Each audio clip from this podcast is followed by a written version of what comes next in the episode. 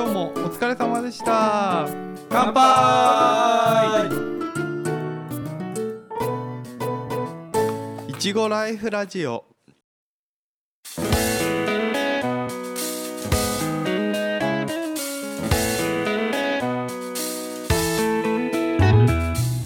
はい、そいです。ゆうじですもさんです。このポッドキャストはいちご農家のおっさん3人が農業の今をゆるーく熱く語る番組です。今日はねいちごの苗の作り方。苗仕立ては終わっうーん。たまだ。8割ってとこだね。うーん。もう少しだね。多分そんなもんだと思う。ああそっかそっか。ううちは終わった。まあ終わったって言ってもうちは少ないからね。うち3万。うちはまあ6万ぐらい。ゆうじは10 10万ぐらい。なんか倍々10万かすげえな。やっぱ大農家違うなまあ今回いちごの苗作りということでどうやって苗作ってるかっていう紹介していきます、いまあ、まずなぜ苗を作る作業をするのかっていうところを話をしていきます。まあまず育苗の目的。これは丈夫な苗を均一に作ること。いちごの場合は育苗段階で花芽分化させるっていうことも必要になります。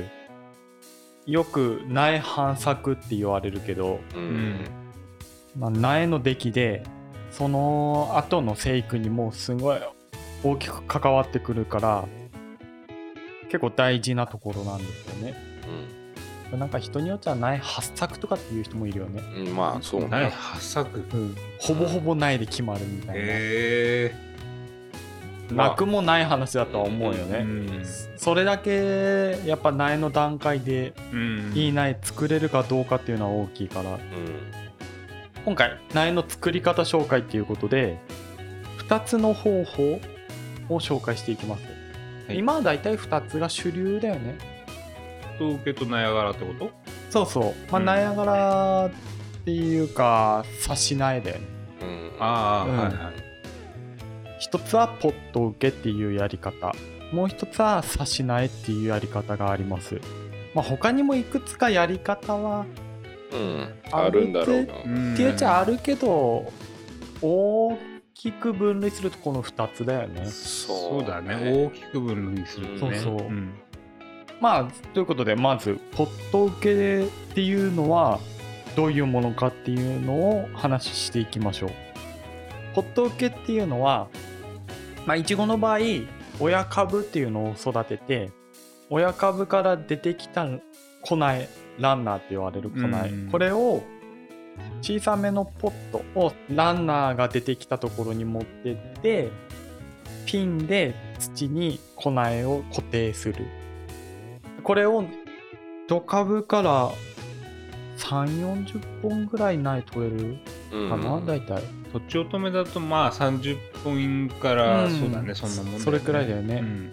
あ土地愛化になるともう少し取れるかまあちょっと7月中旬まで苗取ろうと思えば50本以上は余裕でうんうんうん。土地合いかは取れるかな。うんうん。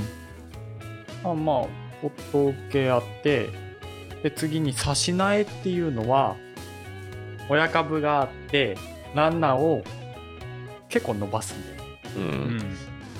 1.5メートルぐらい伸ばすかな。うん。苗で言うと1個2個3個4個目ぐらいまで出てくるかな。うん。ランナーの本数も結構出すから一株で苗で50本ぐらい取れかな取る気になれば。とちおとめで50本もと取れる。ちょっとうん。いへけると思う。まあ苗をしっかり選ぶと30本え。うん。ぐらいにはなっちゃうと思うんだけど、うんまあ、30から50本ぐらいで差し苗っていうのは出てきたランナーを途中で切ってやって全部切っちゃってでそれを培地にピンで固定していくやり方。うん。切った後に刺すのが刺し苗ね。そうそう。ん。で切る前そのランナーっていうツタがつながってる状態でう、うん、あの刺していくのがポットそうそう、うん結構ここ大きな違いなんだよね、うん。そのランナーが親株につながってるかつながってないかっていうのでつながってるやつは親に水やりやっとけば結構しっかり生きてくれてるから、うん。まあもちろん苗の方にも水かけするんだけど枯れることがほとんどない、そうだね。ほぼほぼあの受けた苗は全部、ね使えるよね。そううん使える苗になるかな。あれいいよねやっぱ。俺今年初めてやったけど。うん。で本数も分かりやすいしうん。そのポットの数だけうん。取れば、まあ、何千本とか何万本っていうのが分かるから。そうだね。数えやすいよね。そうそう。うん。で対して差し苗の場合は全部ランナーを切っちゃうからうん。根っこがないやつを植えると今の7月の気温だと結構しおれるんだよでそれをしおれるけど枯らさないように管理してやって根っこを出させるから結構手間がかかるっていうやり方、そうだね。今の時期リスクは高いけど、うん、ただね差し苗だと6月中は伸ばしてればいいからさ。そうそう。何にもやることない。そうそう。その間本当に時間がね、取れるから、うんもう遊それはび遊び行けるよ。そうそうそれは楽でいいなって逆に思うんだよね。どっちかだよね。うん。ポット受けだと休みはないけど、うん。ずっとダラダラ作業できるっていう。そうだね。逆に忙しくはないんだけど少しずつね作業進めなきゃいけないから、うん。休みっていう休みはなかなか取れないよね、うん。まあ、従業員がいっぱいいる人なんかちょうどいいよね。ああ仕事ずっとあるから。そうだね。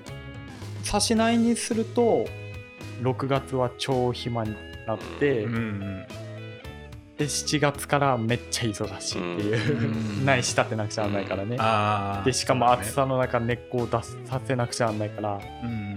かなり神経使う、うんうん。うんまあリス若干リスク高いのはやっぱ察しないのがリスクは高いよね。ね病気も出やすいね、うん根っこを出させるっていうところでね。ねあの苗を乾かしちゃいけないから1日何回かうちは3回冠水するし。うん。ううん。んまあもちろん日中はちょっとやれこっていう花芽分化させるための冷房が効く小屋で暗いところに入れてるから、うん。で温度も15度ぐらいにしててそれでしおれにくくはしてる。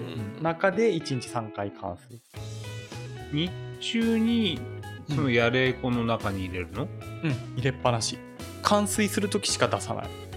へえ、じゃあいいちいち全部 だ倉庫からそのやれ子から出して、うん。で水かけてまたしまう。そう。夜出すの？外に。夜最初の5日から1週間は出さない夜もああはいはいはいはい。ちょっとしっかりしてきたなってなったら夜だけ出す、へえ、はいはい。うちの場合だと5日間は冠水時以外は入れっぱなし。やれこの中にうんうん。で6日目から1週間ぐらいは夜だけ外に出しとくああへえいや逆にね本当にじゃあ、うん。差し苗ってこの時期手間だね。めっちゃ大変だよ、やったことないからね。あそっか。うん、他の作業しながらその冠水やんなくちゃなんないからめんどくさい、うん。ああそうだね。だから6月暇した分7月がすんごい手間かかるし、うん。神経使うっていう、うんそこで水加減にすると過失で病気が出るっていう、うんうんただ乾かすとしおれるから。そうだね。根っこ出るまでは 乾かせね乾らかせらんないからね。そうそう。ん。だから今差し苗やる人減ってきたよね。減ってきたうね。ん。もうその病気のリスクがやっぱ気温が上がってるのでうん。リスク高くなっちゃって、うん。そうだね。あと根っこつけるのが難しいっていう。しね。音受けにしたら楽だもん本数がねポット受けの方がやっぱ計算しやすいっていうのはあるよね、うんあるある。まあ本数取るためにはやっぱ時間もそれなりに必要なんだけどポット受けの場合はうんね、市内に関してはね本当短い時間で大量の苗画を生成できるっていうところはメリットだけどね。そそこメリット。うちでポット受けやるのに1万本1週間かかったんだよ。でその後差し苗は1週間で2万本仕立てたから、うんうん。じゃあ倍ぐらい違うんだね。そうそう、同じ時間で倍の本数作れるっていう。うんうん。とかいいんだけどねその後の根っこつけるのがすんげえ大変っていうね、うん。どっちもいいとこ悪いとこはあるよねやっぱり、うん。そうだね。うん。この省力化っていうところとうんうん苗の本数を確実に確保できるっていうところと、差し苗で過失にして病気出したらまあ。23割平気で枯れるからね。全然余裕でああそんなに枯れるんだ。からね。はいはいはい。一回俺もやってるからあー。3割ぐらい枯れたの、はいはいはいはそうねひどい人5割以上枯れる人もいるもんねまあ全滅とかも効くからねあーまあ全然ね。ポット受けもいやあるっつっちゃあるんだけど、いうん。まあポット受けはね最初ポツラポツラ病気が出て対処しきれないと徐々に増えていく感じだもんうねん。一気に枯れるってことはなかなかないから。ああ、そうだねそう考えると差し苗は病気出たら全面まあ管理同じようにやってるわけだから、全面に出ちゃうよね。ああはいはい。根っこつけなくちゃいけないから、過失にするわけじゃん。ううん。んでも過失にすると病気が出るじゃん、うんうん。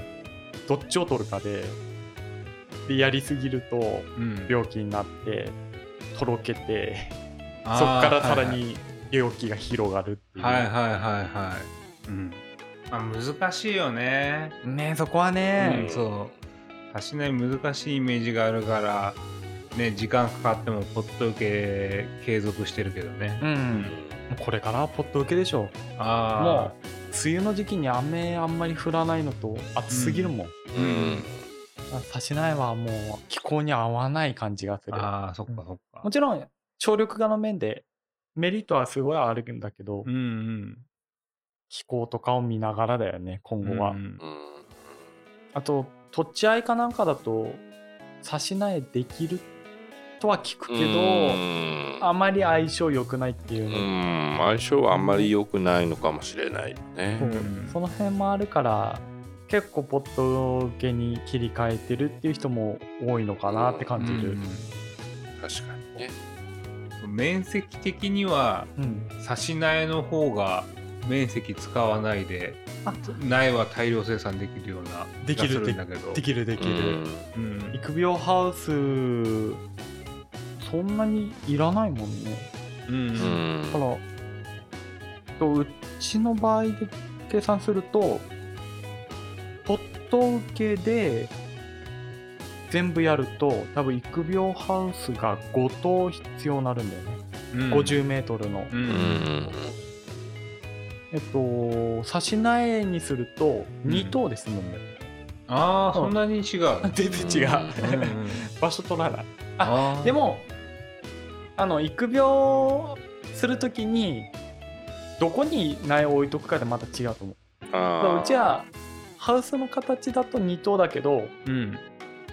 あの苗仕立てたら全部やれこの台に乗せちゃうから、ああはいはいはい、うんまた別に育苗をする場所があるっていう感じ。ああなるほどね。これはまあ、ハウスの形じゃないから、うんうんうん。なんともどれくらいの規模とかちょっとい表現しにくい、ううん両方ともやってる有事的にはどうなの？ん？面積的なことって面積うん。なんか結構新規収納の人って結構ギリギリなハウスに目いっぱい、ああそうね。うん。そうそういう時にどっちの方が有利なのかなと思って。やっぱ新規収納って限定でみ考えると、うん。やっぱねリスク少ないポット受けのがやっぱいいのかなとは思うけど、はいは差し苗に比べれば1.5倍ぐらいの育育苗ハウスは必要になってくるあやっぱりのかなってそのぐらいのね、イメージはあるよね、うん。面積確保しないとって感じだよね。そうだよね、うん。だいたいポット受けだと 50m ハウスで1万本取れればうんうん。うん。まあそれなりに取れてる方なのかなとは思うけうんうどね、ん。まあ、面積にもよるのかな。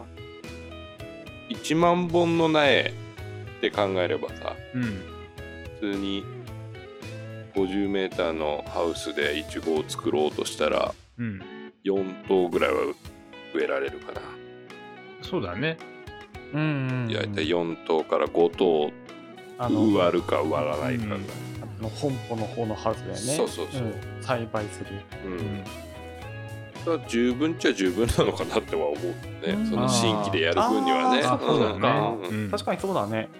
新規の人はだいたい最初1単から2単ぐらいやるだろうから。そうだね。うんうん4頭5頭ぐらい植われば。ううん。んそうだでね 50m1 頭を育苗ハウスで。そまああと4頭5頭本舗を作ってって感じだねうね、うん。なれば意外とそうなるとポット受けでもまあそんなに面積必要なのかっていう話になるから。あーそうだね。いいんねそれ。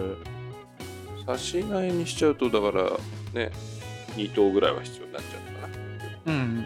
足しなあでも1万本って考えたら1頭で余裕かな、まあうじゃあの刺す場所も考えると。ああそっかそっか、うん。ああそうだね、うん。ランナーを伸ばすハウスととそれを育苗する育苗するハウス。のもになっちゃうから、うんうん。そういはいうはい。計算すると逆に言えばポット受けの方が効率はいいのかなっていう確かに。考えられるよね。その場でね育てられるもんね。そうそうそう。差し苗だとランナー取るようなハウスと育苗そこを育苗ハウスとしては使えないからそうそうそう。ああなるほど。